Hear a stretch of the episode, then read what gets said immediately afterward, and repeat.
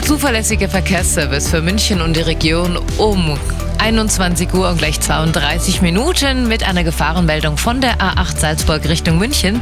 Zwischen Übersee und Felden, das der Standstreifen blockiert, da steht ein Pannenfahrzeug. Polizeikräfte sind zur Störungsbeseitigung schon vor Ort.